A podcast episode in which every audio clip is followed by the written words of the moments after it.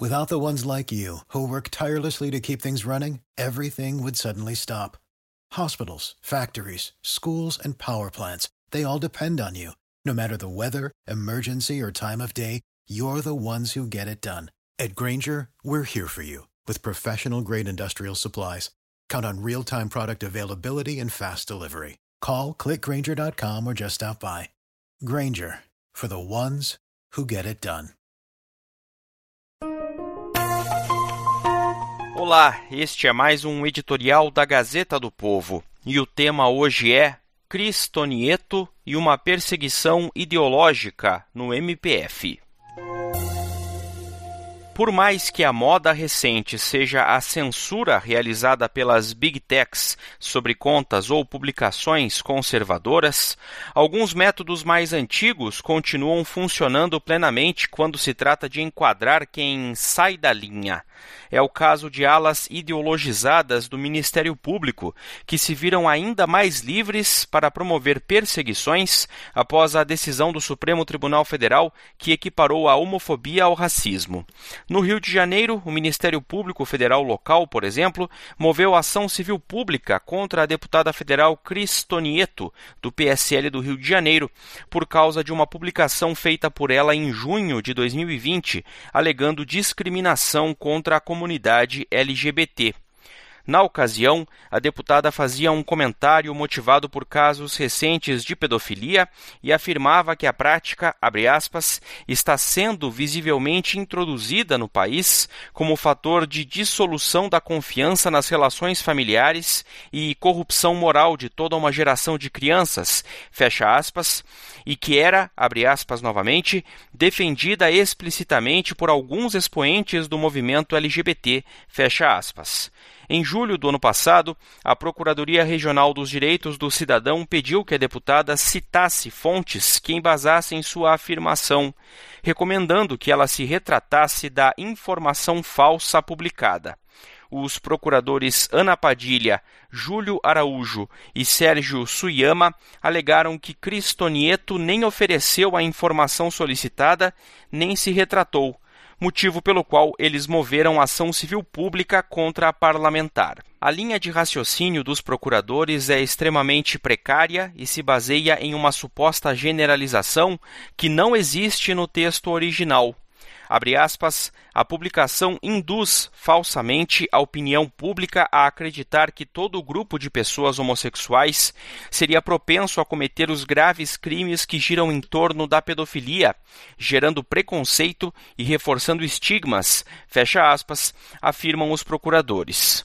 Ora, está claríssimo pelo texto da publicação da deputada que ela se refere a alguns expoentes do movimento LGBT e não à coletividade dos homossexuais.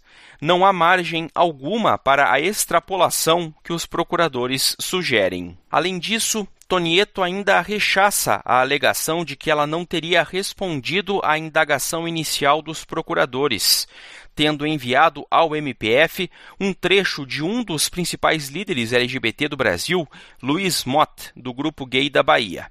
No livro Crônicas de um Gay Assumido, de 2003, Mott escrevera que, aspas, Portanto, desde que haja respeito à liberdade alheia, delicadeza, reciprocidade e ausência de abuso de poder devido à superioridade física ou social por parte da pessoa mais velha, não há razão lógica que justifique a condenação tout court das relações afetivo-sexuais entre adultos e menores de idade. Fecha aspas. Essa resposta já deveria ter bastado para que os procuradores se dessem por satisfeitos. O fato é que apontar para a existência de um movimento que busca dar legitimidade social e legal à pedofilia nada tem de teoria da conspiração. Trata-se de um esforço real que já vem de décadas e é sim filho da revolução sexual dos anos 60 do século passado, o que Tonieto também aponta em sua publicação. Demonstração perfeita disso é uma carta de 1977, em que parte substancial da elite intelectual francesa pedia a legalização de todas as relações sexuais entre adultos e adolescentes abaixo de 15 anos na França. Filósofos, alguns deles homossexuais, a maioria deles de esquerda, como Louis Althusser, Michel Foucault, Jean-Paul Sartre, Simone de Beauvoir, Jacques Derrida, Gilles Deleuze e Roland Barthes, acompanhados por médicos e psicólogos, defendiam que mesmo pré-adolescentes deveriam ter o direito de fazer sexo com quem quisessem.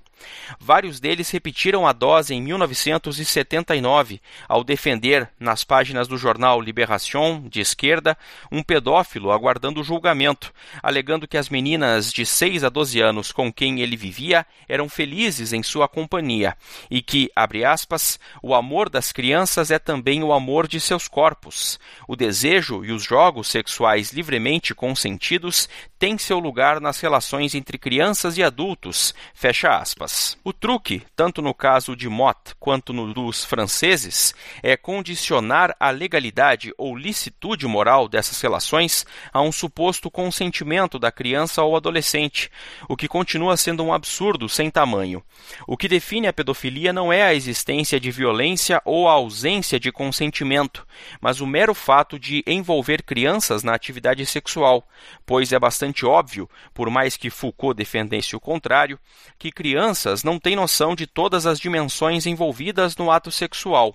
Até por isso, muitos pedófilos preferem não usar de coerção, buscando conquistar a confiança da criança até conseguir seu objetivo. Qualquer consentimento, assim, é mera ilusão ou jogo de palavras, pois trata-se de uma aceitação que não é real ou plena. Portanto, Cristonieto tem toda a razão quando afirma haver um movimento em defesa da pedofilia e também está certa quando afirma que esse movimento inclui alguns expoentes do movimento LGBT, ainda que nem de longe se restrinja a eles. Este movimento é que deveria estar na mira do MP, que até poderia usar a publicação da deputada como ponto de partida para uma investigação sobre os defensores dessa prática, mas jamais ter a própria parlamentar como alvo.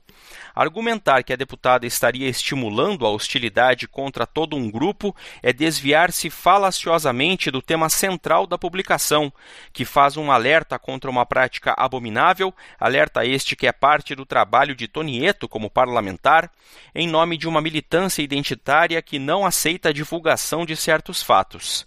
Essa militância já havia investido contra liberdades básicas em outros casos, como no de um padre em Pernambuco, investigado por divulgar divulgar um abaixo assinado contra a decisão do STF que equiparou a homofobia ao racismo.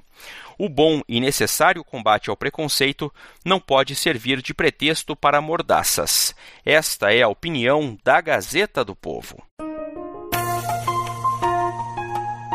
Você pode receber no seu WhatsApp os nossos editoriais em áudio e as principais notícias do dia.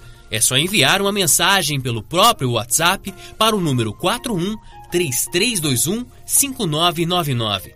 Os podcasts da Gazeta do Povo e todos os conteúdos em áudio estão disponíveis no Spotify, Apple Podcasts e outros agregadores.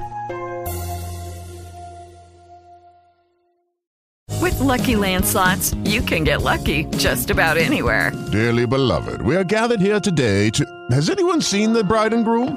Sorry, sorry, we're here. We were getting lucky in the limo and we lost track of time. No, Lucky Land Casino, with cash prizes that add up quicker than a guest registry.